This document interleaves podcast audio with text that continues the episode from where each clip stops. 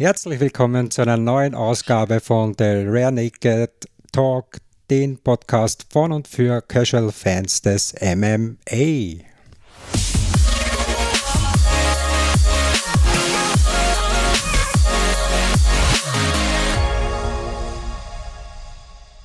Hallo, hier spricht euer Podcast-Pate at rolands.insta und bei mir ist ein frisch gebackener Black Belt in Meme Jitsu, der Phil. Servus. Hallo Roland. Phil, wie wird man Meme Jitsu Black Belt?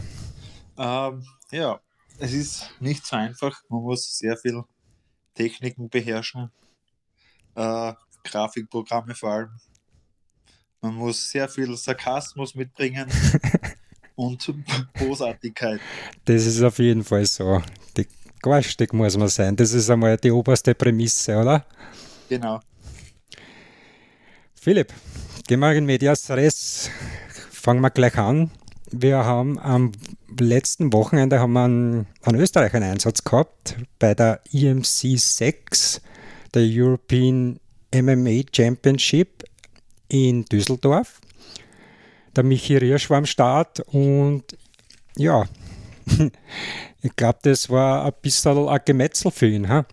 Hast du da das am Rande mitbekommen, was da alles passiert ist?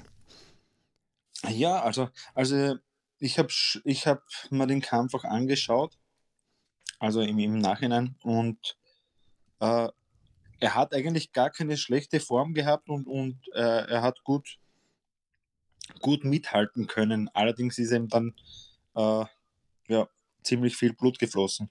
Hast du dir den auch angeschaut? Ja, es war, es war ja hm, es war ein ganz ein schlechter Start von ihm. In Michel Riersch-Manier hat es gleich mal was fest auf die Nase gegeben und da äh, ist ziemlich viel Blut geflossen. Man könnte schon sagen, eine Fontäne ist aus ihm rausgeschossen, sodass die, die Reinigungskräfte mit dem Wischen gar nicht mehr nachgekommen sind. Aber, und das hat man auch von den Moderatoren im Fernsehen vernommen, da ist ähm, viel Res Respekt entgegengekommen und gezollt worden, weil er hat eigentlich dann eine wirklich gute Leistung geboten und ist sehr gut in den Kampf zurückgekommen. Ja, dann hat es das nächste Problem in der Pause gegeben. Ja, genau. Der, die, die Lippe ist ja aufgeplatzt und das hat auch gar nicht so schön ausgeschaut. Und ja, dann musste eben der Ringarzt abbrechen. Äh, ja, auf jeden Fall war eine gute Entscheidung. Und ja, der Vollständigkeit halber. In der ersten Pause hat es ja schon das Problem gegeben, aufgrund seiner wirklich massiven Verletzung da an der Nase, hat es da ziemlich gewollt in seiner Ecke, Ringärzte, sein, eigene, sein eigener Staff und so weiter. Das sollen ziemlich viele Leute um ihn herum beschwert sein. Und dann ist was passiert, was sich kein Kämpfer wünscht. Er hat auf den Zahnschutz vergessen, beziehungsweise seine ganze Ecke hat auf den Zahnschutz vergessen und er hat die zweite Runde ohne Zahnschutz, äh, ohne Zahnschutz bestritten und konnte das den Referee gar nicht mal mitteilen, weil das ja vom Regelwerk her nicht geht, laut seinen eigenen Aussagen. Und der Einzige, der den Kampf quasi unterbrechen kann, ist der Referee selbst und somit hat er die ganze Zeit ohne Zahnschutz gekämpft. Und eben da, was, wie, wie du richtig erwähnt hast, ist ihm da die Lippe aufgeplatzt. Und er hat aber weiter gekämpft und tapfer weiter gekämpft, hat wirklich eine gute Performance abgeliefert und wie du eben richtig erwähnt hast, in, am Ende der zweiten Runde, beziehungsweise in der Pause zur dritten Runde, ja, ist wieder der Ringarzt zu ihm gekommen, hat sich die Lippe dann auch noch angeschaut und wie er erzählt, ist es auf der Innenseite der Lippe hat man das komplett auseinanderziehen können. Also da sind nur mehr die Fetzen so weghängt und da war eigentlich ganz klar, dass das für ihn auch gesundheitsmäßig gar keinen Sinn mehr macht, da weiter zu kämpfen. Ich meine, er ist jetzt in einem Alter, da muss er sich gut überlegen, was er weitermacht. Was schätzt du, wie wird es mit ihm weitergehen? Drei Kämpfe in Folge verloren, im Ausland nicht wirklich erfolgreich. Wo wird denn seine Reise hingehen? Was glaubst du? Ja, das ist eine gute Frage.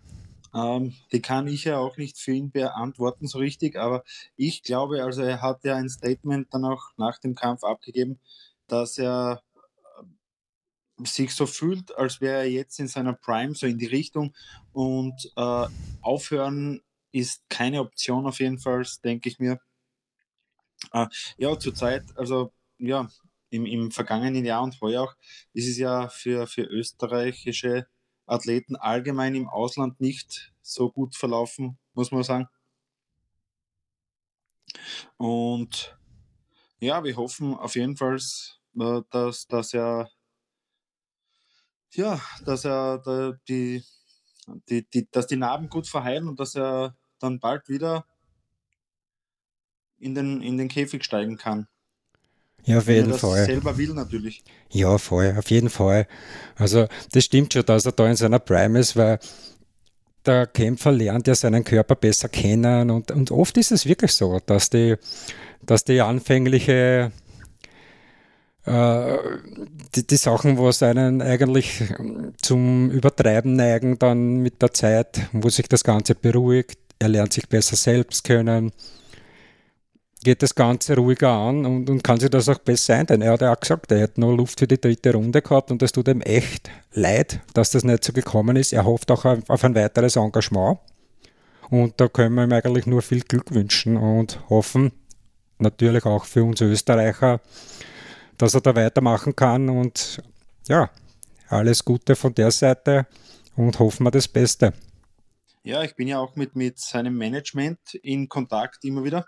Und äh, ja, seine Manager, den, äh, der will ja ähm, bei uns einmal auch dabei sein im Interview und vielleicht können wir ihn dann auch fragen, ob er, ob er vielleicht schon weitere Pläne hat für den Michi. Ja, unbedingt. Shoutout, das werden wir unbedingt machen. Na gut, du. Nächstes Wochenende hätten wir die NFC Series. Das ist in Bonn und das ist ein ganz spannendes Event.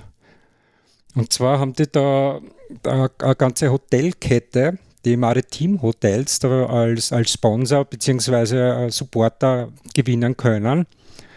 Und das ist, also wenn man sich das anhört, was, was, was da abgeht, das muss ja ein Traum für jeden, für jeden Fighter sein. Und das schon am Anfang der Karriere, da hört man Sachen wie, also der, die wohnen ja im Hotel, das geht ja über längere Zeit, das ganze Turnier. Das ist ja eben wie, wie eine, Serie, wie der Name schon sagt. Die können sich am Zimmer vorbereiten und dann quasi One Way in den Cage. Also ich würde sagen, das ist ein, Wohlfühlfaktor 100. Ne? Ja, absolut. Ja, es ist ja so, also ähm, das NFC 3, das ist ja, das findet ja am Samstag statt. Genau, die, die Series, die sind am Samstag und am Sonntag dann die NFC 3, das eigentliche Event selbst. Ja, genau. Und die Series, das ist ja so ähm, eine Art Liga. Wie eine Art Liga ist das aufgebaut. Ist das erste, die erste Liga, kann man sagen, die es so im, im deutschsprachigen Raum gibt. Äh, sind sehr viele interessante Kämpfer auch dabei. Hast du dir das ein bisschen angeschaut? Ja, voll. Das ist, das geht über mehrere Termine, beziehungsweise anfangs sind einmal zwei Termine. Und das Ganze wird in der Welterweight Division und in der Lightweight Division ausgetragen. Und jeder Kämpfer hat mal fix zwei Kämpfe. Da werden Punkte verteilt, ähm, in welcher Runde das beendet wird. Und ich glaube, für den Sieg gibt es drei Punkte mal Haus aus. Ja? Und dann kommt es darauf an, sollte der Kampf frühzeitig beendet werden, gibt es noch Punkte drauf. Das heißt, in der ersten Runde gibt es drei Punkte, zweite Runde zwei und eben, wenn es dann über drei Runden geht, noch einen Punkt dazu. Und nach diesen zwei Kampftagen wird das Ganze zusammengezählt und dann geht es in die Playoffs, sprich den dritten Kampftag. Und auch diesen Kampftag wiederum sind zwei Kämpfe in einer Nacht. Und da wird dann das Finale ermittelt, das dann, schlag mich tot an welchen Termin, kann ich gar nicht genau sagen, müsste nachlesen, wird dann das Finale ausgetragen und da geht Ist jetzt auch gar nicht so wichtig. Ja, da geht es um 13.000 Euro. Das, das, ist der Hammer. Ah, nein, nein, ich mein, der Termin ist jetzt gar nicht so wichtig, ja. den werden wir dann natürlich besprechen, wenn es dann soweit ist. Genau so ist es. Und natürlich erwähnen wir das deshalb, weil wir zwei österreichische Kämpfer am Start haben. Zum einen ist es der Russland Doktarov, der ist ähm, ehemals Iron Fist und jetzt Top Team Vienna. Und der Selim Topus vom Basic Sportclub. Also die sind da wirklich sehr viel unterwegs vom Basic Sportclub. Beide haben den gleichen Manager. Und ja, weißt du ein bisschen was über die beiden Kämpfer? Uh, ich habe mir jetzt im Vorfeld jetzt nicht ganz genau uh, informiert, muss ich ehrlich zugeben.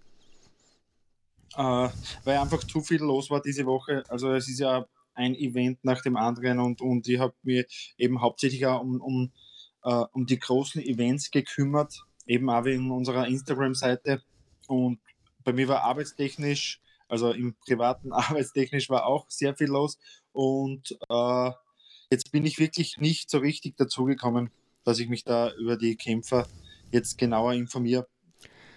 Also ich habe kurz so Bilanzen angeschaut, ein bisschen, aber ganz genau muss ich zugeben, habe ich nicht gemacht. Du, der Russland Doktarov, das ist ein ganz erfahrener K1 bzw. Muay Thai-Kämpfer, unterrichtet auch privat selbst, hat 33 Kämpfe in Muay Thai bzw. K1 gemacht, hat einen ganz einen interessanten Gegner vor der Nase. Und zwar ist das der Prince heißt der, das ist, der hat, das ist ein BJJ-Kämpfer in, in, erster Linie, hat die äh, EDCC Trials Europe gewonnen. Und das wird eine ganz eine interessante Sache. Die sind eine komplett, komplett verschieden, die beiden. Und der Matchplan scheint sowieso klar zu sein. Man wird nur, denke ich mal, sehen, wer seine Hausaufgaben besser gemacht hat und seine Schwächen besser ausgemerzt hat. Und Selim Topus ist ähm, äh, bekannter in Wien für Fans, die bereits bei Vendettas dabei waren. Da war er schon zweimal vertreten, war siegreich bei der Vendetta 18 und 19, ist auch äh, ein Striker. Und man kann gespannt sein. Also es wird wirklich interessant, wie sich die beiden schlagen werden, obwohl man natürlich davon ausgehen kann, dass das Turnier für die Deutschen ausgelegt ist und die natürlich hoffen, dass die da einen Star rausbringen, weil wenn man dieses Turnier gewinnt, dann ist man kein unbeschriebenes Blatt mehr und es wird spannend, wo die Reise dann hingeht. Also auch da wünschen wir den beiden natürlich alles Gute und wir hoffen, dass unsere Fahnen hochhalten und toi toi toi. Und am nächsten Tag, wie gesagt, ist die NFC 3. Und das sind alte Bekannte. Jeder, der unseren Content auf der Rare Naked MMA auf Instagram verfolgt, wird da ein paar bekannte Namen wiederfinden. Kannst du da was sagen drüber, Phil? Da sind einige Freunde dabei, oder? Ja, genau. Und zwar wird der Alexander Popek äh, kämpfen auf der Maincard. Äh, und über den haben wir ja schon einen, einen Bericht geschrieben, also ein, ein Porträt, kann man sagen, in unserer Local Heroes Reihe. Und ja, er wird auf den Griechen Felix Polianidis treffen. Ähm, ja, der, der Alex, der wartet ja schon lange auf einen Kampf, wenn man ihn also ein bisschen verfolgt hat. Und äh, ja, der hat ja mittlerweile ein eigenes Gym auch wo er trainiert. Das Munich Top Team ist das. Und äh, zuletzt hat er gekämpft bei Octagon 16. Da hat er einen, einen äh, Sieg durch Decision gemacht. Das war im September 2020. Äh, ja. Und er ist eigentlich immer motiviert. Er ist ja auch äh, dadurch bekannt, dass er ja bei ähm, bei den ähm, bei Dana Whites Contender Series war. wo er, wo er leider nicht ähm, keinen Vertrag mit der UFC bekommen hat. Und ja, äh, sein, sein Gegner ist eben der, der Felix Polianidis aus Griechenland.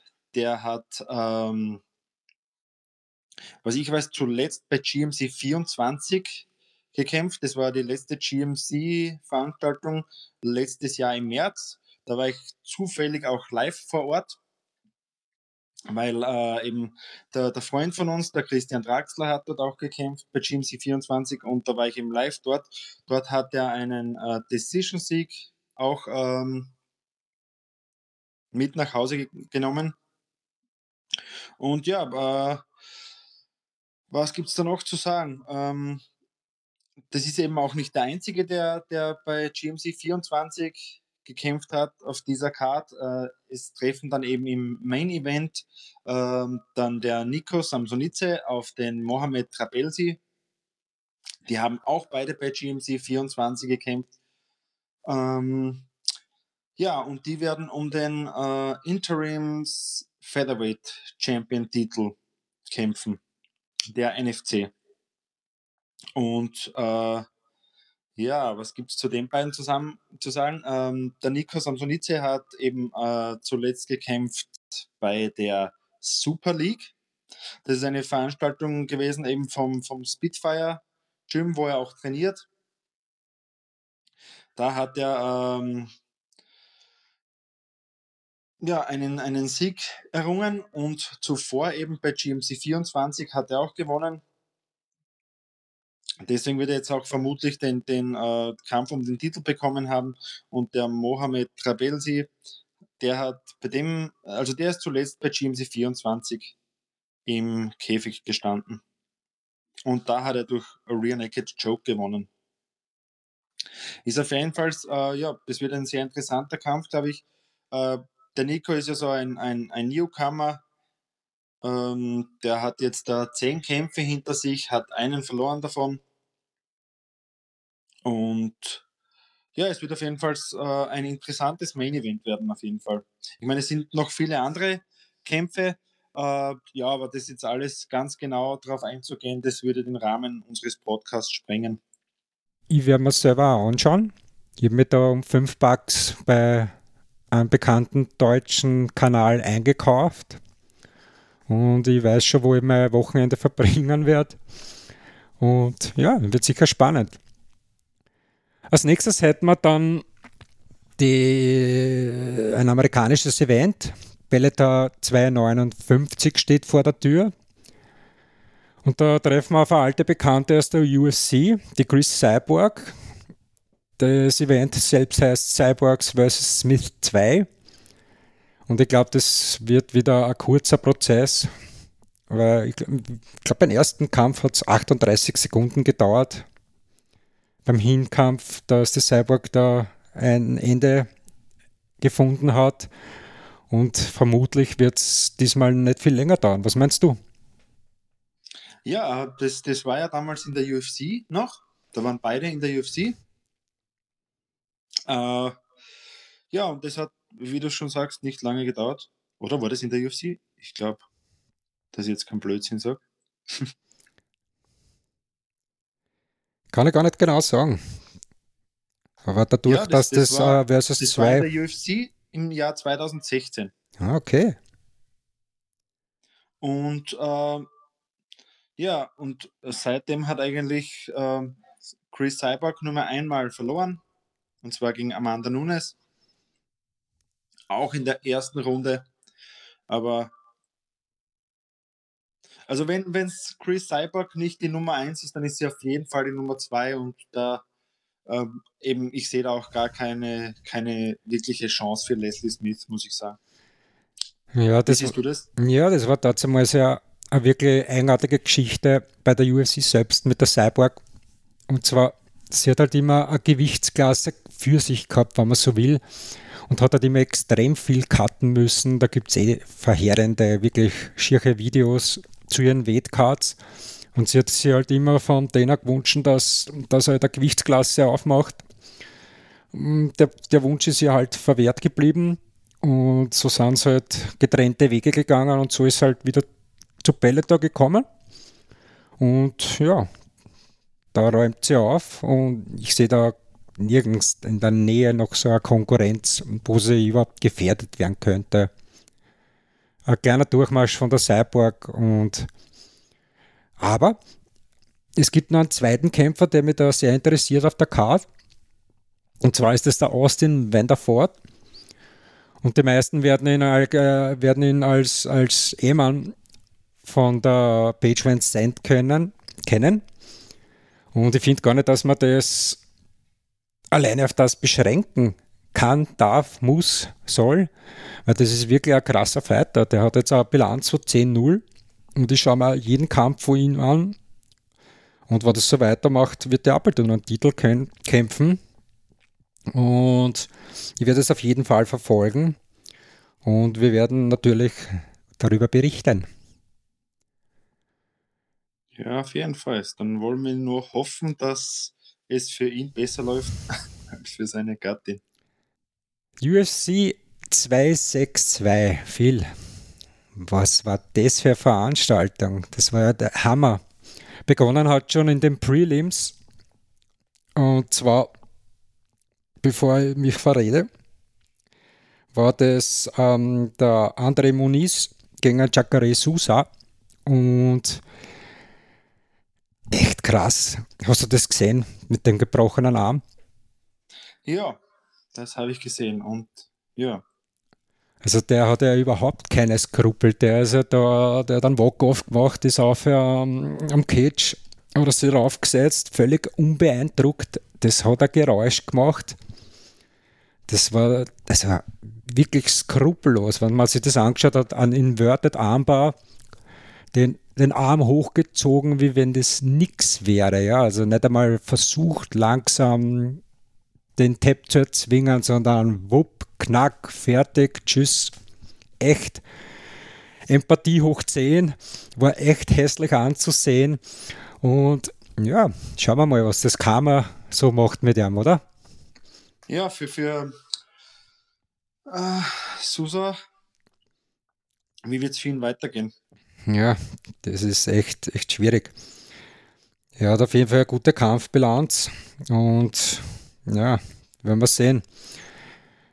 Viel Freunde wird er sich nicht gemacht haben damit, schätze mal, gell? Ja, er hat jetzt ja vier, vier Niederlagen in Folge und äh, ist ja auch, also der, der Vertrag mit der UFC ist ja auch aufgelöst worden. Weiß nicht, ob du das heute mitbekommen hast. Hm, okay. Zufällig? Na? Ah, okay. Ja, das ist ganz, äh, ja, ganz aktuell. Breaking News, kann man sagen. Oha. Heute in der Früh, als ich aufgestanden bin, war es das erste, was ich so gelesen habe. Na gut, um deine Zeit bist du immer der Erste, der die News liest, oder? ja, genau. ist so, ja, das ist so, wenn man früh aufstehen muss und zur Arbeit muss. Aber ja, auf jeden Fall ist, äh, werden wir Jacare nicht mehr in der UFC sehen. Okay. Naja, sei es drum. Kommen wir zum, zum Main Event, beziehungsweise zur Hauptkarte, besser gesagt. Und das hat er gleich mal mit einem Feuerwerk begonnen. Das, da, hat, da lacht an jeden das Herz. Und zwar ist Edson Barbosa gegen Shane Burgers. Echt Hammer-Fight. Barbosa in seiner neuen Gewichtsklasse jetzt runter in das Bantamweight.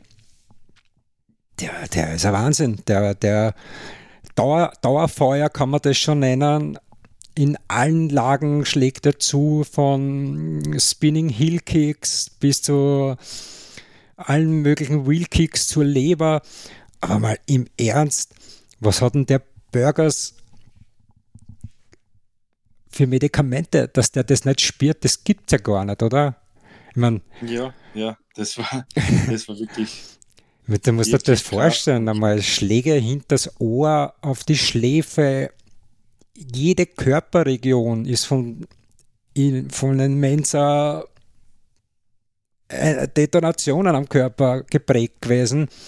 Und dass der glaubt, der, der fällt überhaupt nicht um. Es muss ja frustrierend für den, für den Fighter selber sein, der ständig auf den einschlägt und der, der lässt sich das nicht einmal anmerken. Gell?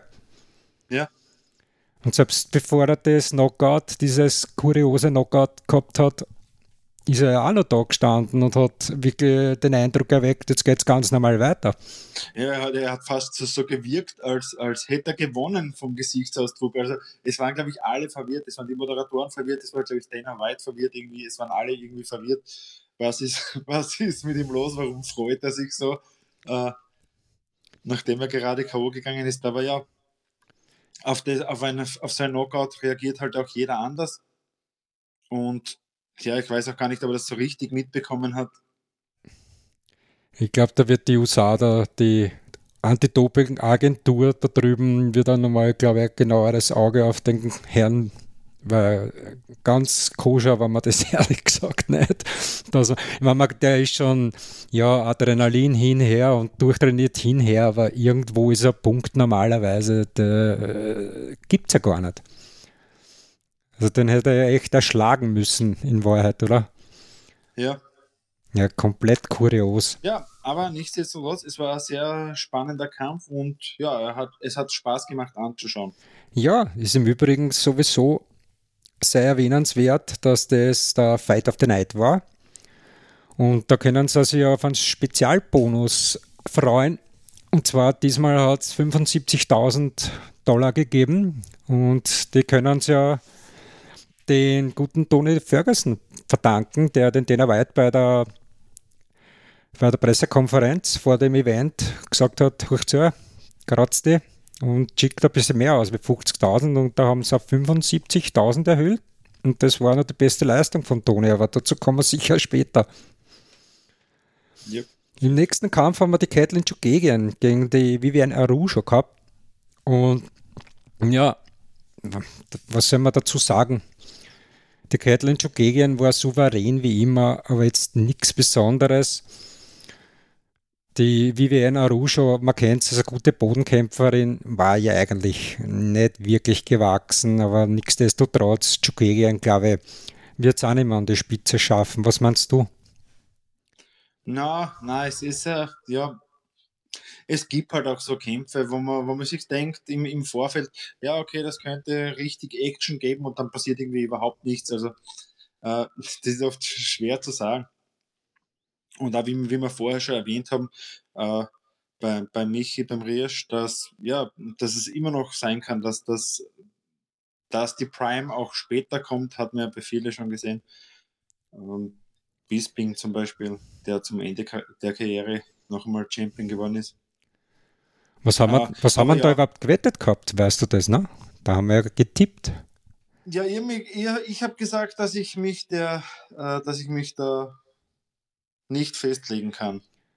Also wir haben eigentlich gesagt, äh, was haben wir gesagt? Draw oder so. Nein, keine Ahnung, eine Decision oder irgendwas. Na, keine Ahnung. Vielleicht hätten wir es aufschreiben sollen. Aber ich weiß nur, dass ich, dass ich äh, beim Barbosa Burgers Fight äh, eben gedacht hat, dass Shane gewinnen wird. Wirklich? Das weiß ich. Dann habe ich sicher am, am jetzt ein Barbosa getippt und ich bin wieder mal unangefochten vorne, oder? Ge gefährliches MMA-Wissen. Im nächsten Kampf war der Rogerio Bontorin gegen den Match Schnell. Und ja, war äh, ein Short Notice File von Bontorin der das Gewicht nicht schaffen konnte, muss man ehrlich sagen, weil der hat ja normalerweise ein weit höheres äh, Off-Season-Gewicht.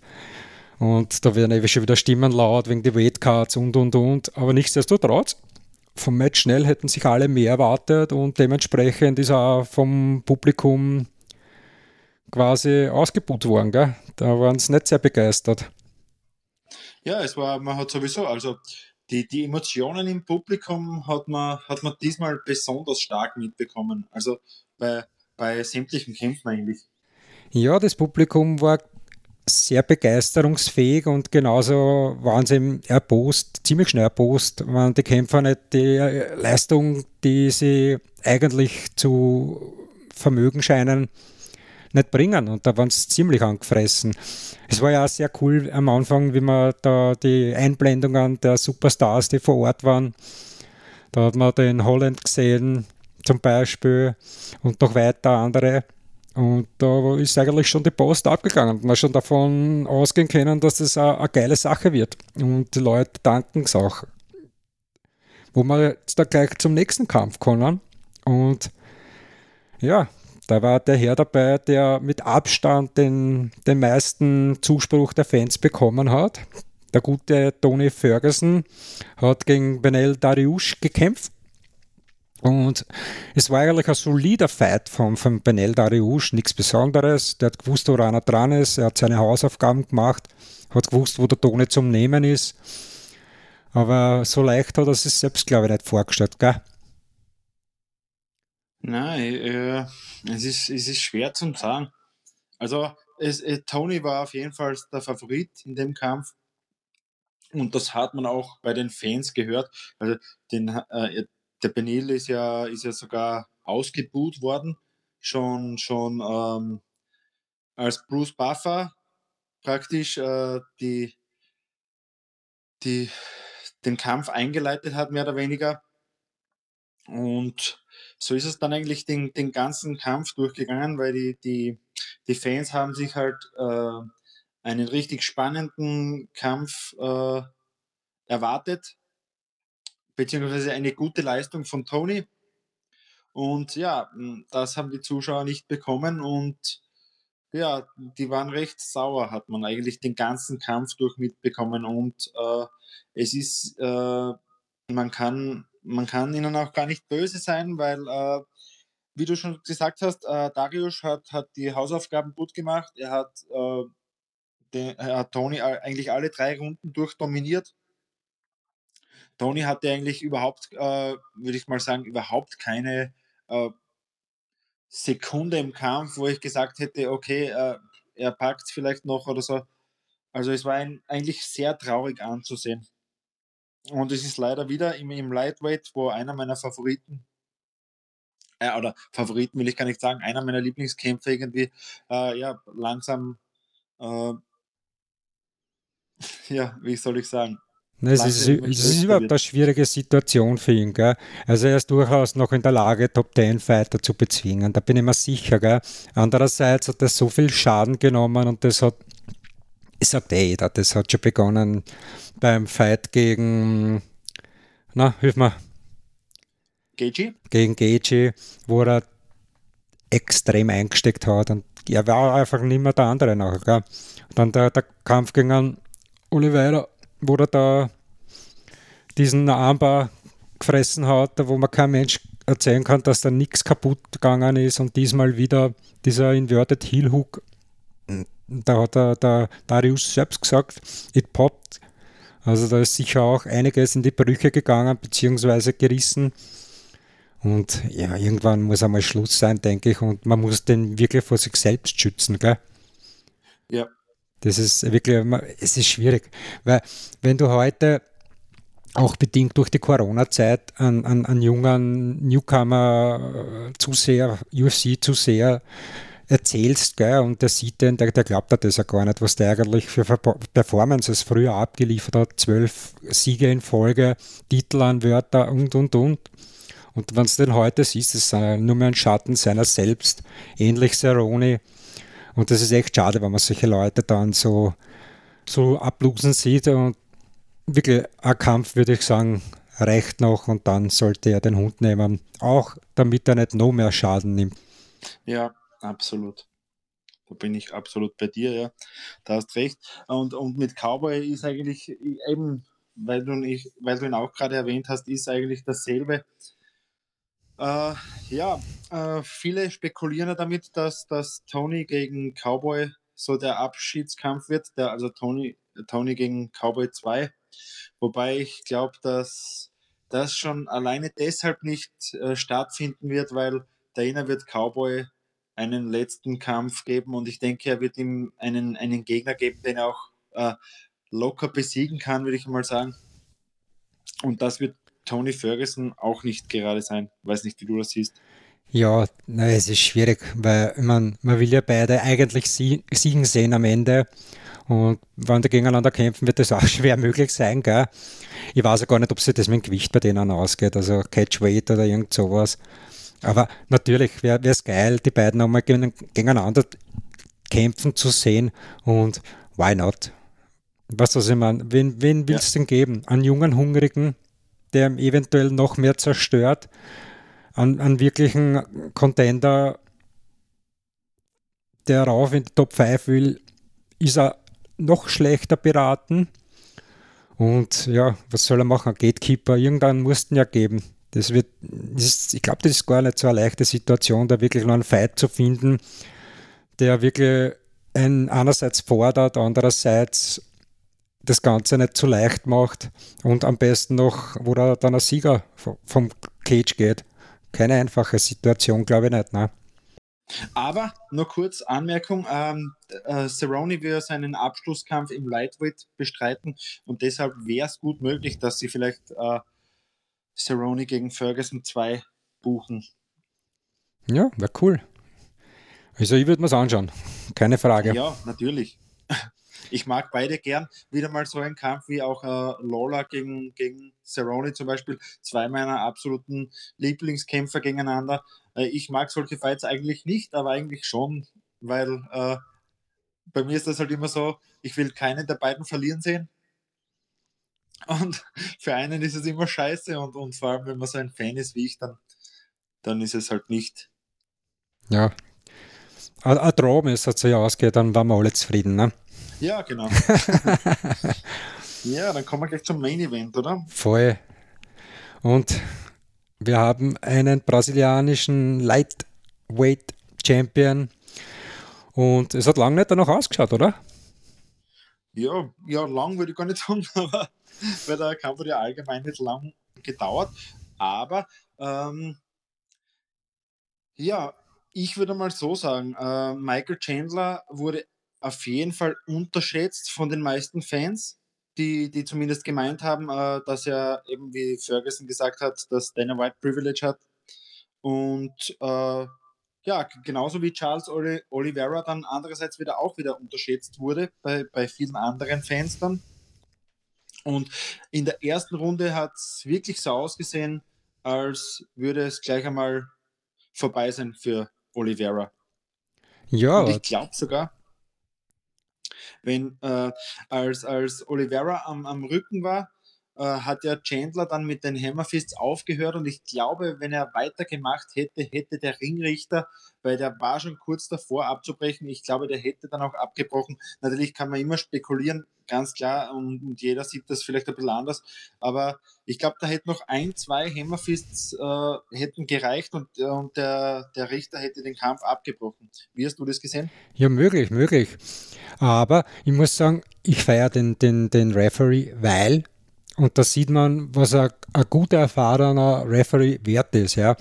Weil der hat genau gesehen, okay, er, er wird, äh, auf dem Oliveira wird eingehämmert, ja, es ist schon alles gut und schön, aber er bewegt sich, er versucht rauszukommen, er überlegt, was er machen kann und er war bei weitem nicht jetzt vor einem K.O., ja.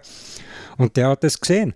Und wenn man das vergleicht jetzt mit dem tatsächlichen K.O. in der zweiten Runde, wo man äh, wirklich gemerkt hat, der Chandler ist weg oder kurz davor weg zu sein. Und da finde ich, das, das ist wirklich echt geil von ihm gewesen, dass er da wirklich genau geschaut hat und das erkannt hat und genau die Differenz von dem gesehen hat, den Kampf in der ersten Runde weiterlaufen hat lassen, weil das ist genau das, was wir von einem Titelfight sehen wollen.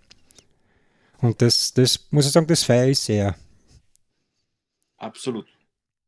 Aber nochmal auf die erste Runde zurückzukommen, ich war total überrascht, wie da erstens einmal hat es schon echt angefangen mit dem rechten Haken, also mit dem linken Haken von Chandler, wo dann der Oliveira geshootet hat, ja, und dann letztendlich am Rücken gekommen ist, dass der Chandler dann einmal rauskommt. Also da, da muss man immer auch sehr Respekt zollen, das hätte keiner erwartet wie er sich da rausgedreht hat und dann in die Guard reingekommen ist, das war schon alle Ehren wert, das muss man schon sagen. Gell? Das hätte man ihm gar nicht zutraut.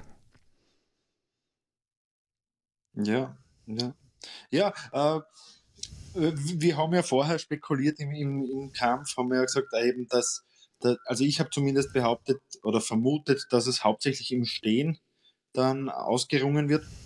Es war auch, auch der große Teil des Kampfes, kann man sagen, im Stehen. Und ja, wie du sagst, es war dann eigentlich überraschend, weil äh, jeder, jeder hat sich dann gedacht, okay, wenn, ähm, wenn Oliveira den Rücken vom Chandler hat, dann wird es gleich vorbei sein. Und ja, es sind halt beide sehr gut am Boden und, und ich glaube, sie, sie können das äh, mittlerweile äh, recht gut einschätzen, auch schon, wie sie rauskommen können. Und ja. Hättest du letztendlich gedacht, dass der, der Oliveira den Chandler K.O. schlägt? Ja, nach der ersten Runde, muss ich ehrlich sagen, habe ich es nicht gedacht. Ja, aber das, das Lustige, beziehungsweise das Interessante war ja, dass er schon im Vorfeld gesagt hat, dass das passieren wird. Und da ist er eigentlich nur von uns auch, muss man so, so ehrlich muss man sein, weil es eben nicht zu erwarten war, belächelt worden. Und umso überraschender war dann wirklich, aber das ist jetzt eine ganz extrem gestiegene Aktie, der Chandler, beziehungsweise er ist eh schon ganz oben. Nur wen will er als nächster? Ne? Der Connor hat sich gleich angemeldet und da hat der, der Oliveira ja gesagt, guter Mann, schau mal, dass du den Dustin besiegst und wenn du dann noch immer willst, dann treffen wir uns in Brasilien. Und das, ich glaube, dass das für den Connor äh, ein ganz schlechter, äh, ein ganz schlechtes Matchup wäre, weil das, also den, den Oliveira, wenn der den Connor am Boden bringt, dann ist das ganz schnell vorbei, glaube ich. Weil das ist nicht in Connor seins, gell? Ja, ja. Äh, er ist, er hat auf jeden Fall äh, sein, sein Training auf, auf das äh, fokussiert gehabt äh, auch im Kampf gegen, gegen äh, Habib. Und da, auch wenn er jetzt, äh, oder zum Beispiel auch in, gegen Ned also er hat sich auf jeden Fall auf, auf, auf diese beiden Gegner damals sehr gut vorbereitet im Bodenkampf. Und man muss ja auch sagen, ähm, Habib hat ja auch sehr lange gebraucht, bis er, bis er Conor dann auch in einem Griff hatte, der ihn zur Aufgabe zwingen musste, sozusagen. Weil äh, so einfach war es ja für Habib auch nicht gegen Conor. Ich weiß nicht, wie, wie du den Kampf damals gesehen hast. Ich, ich habe mir jetzt auch nicht hundertprozentig in Erinnerung, aber ich weiß, dass das äh, ziemlich, ziemlich lange, äh, eine lange Zeit von der Kampfzeit äh, ist da eigentlich nur gehalten worden und, und nicht viel passiert. Ja gut, der, der Habib hat gewusst, dass der Corner ja auch nicht unbedingt jetzt der Schwachmat ist, würde ich mal sagen. Und Position geht über Submission, das, das weiß auch Khabib natürlich. Und ich glaube einfach, der hat nur der auf den richtigen Moment gewartet, wie eine, wie eine Schlange und dann hat er zugezogen. Und für mich war das eh nur eine Frage der Zeit. Also ich habe da eigentlich nicht wirklich daran gedacht, dass der, der Connor das, den Cage da, da erfolgreich bzw. siegreich verlassen wird. Das, hat für mich eigentlich nie so ausgeschaut. Nein, für mich auch nicht. Auch nicht, auch nicht äh, im Stand-up. Ja. Wie ihr auch schon öfters erwähnt habt, das ja. Habib im Stand-up. Das stimmt. So, da, Freunde, nächste Woche haben wir die UFC Fight Night von Guybrand. Da kämpfen nebst Rob Font und Cody Guybrand. Diese Woche. Diese Woche. Ja, Jack Hermanson gegen Edmund Shabazian, Xeonin Jiang gegen Carla Esperanza, Felicia Spencer versus Norma Dumont und Ben Rodwell gegen Chris Barnett. Philipp, willst du deine Tipps abgeben oder schenkst du das heute? Ah, schau, es ist MMA. In MMA kann alles passieren. Man kann immer tippen und dann hat man vielleicht Glück. Äh, vorhersagen kann es keiner. Und äh, da kann, glaube ich, auch zum Beispiel Joe Rogan und äh, Anik äh, die zwei können da ein Lied davon singen und DC, weil ja, wenn die die Kommentatoren sind, dann, dann sieht man, wie überrascht auch die sind, die eigentlich schon ewig dabei sind und auch oft ihre Tipps abgeben. Also es ist MMA und du kannst tippen, was du willst. Es ist am Endeffekt äh, ein Glücksspiel. Ja, das stimmt. Wenn es ums Tippen geht. Das stimmt, wirklich. Also ich mache bei diesen Tippspielen mit, also Kampftipps D, wenn ich mich nicht ganz täusche und ich bin da auch heillos abgeschlagen. Ich finde es immer wieder spannend, wie Leute das überhaupt erraten können. Aber ja, sei es drum. Wir werden euch nächste Woche darüber berichten. Ja, dann wie immer, folgt uns auf Instagram der Rare Naked MMA. Schreibt uns eine Mail, wenn ihr wollt, auf der rarenaked.gmail.com. Und wir sagen, wir verabschieden uns und macht es gut. Bis bald. Wir hören uns nächste Woche. Philipp, obrigado. Tschüss.